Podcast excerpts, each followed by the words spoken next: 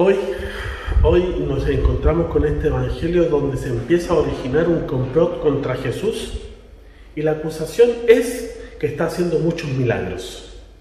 No se tiene en consideración los discursos constantes que tiene Jesús, esos discursos liberadores, esperanzadores, esos discursos que asume toda la humanidad del ser humano y lo realza y lo pone en su lugar. Jesús sus discursos, sus milagros van conectados. Pero hoy se le acusa de los milagros que hace Jesús.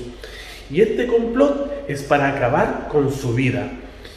Y es así como hoy en nuestro país ya estamos hablando de una nueva constitución. Ya estamos hablando de una posibilidad de que ese gesto sea un gesto liberador, un gesto humano donde todos y todas podamos participar.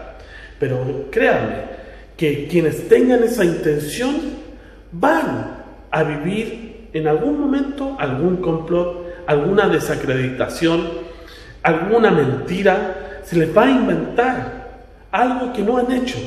¿Por qué? Porque quienes se aferran al poder no son capaces de entrar, de sentarse a dialogar. Si, si tenemos esta posibilidad, no la desaprovechemos.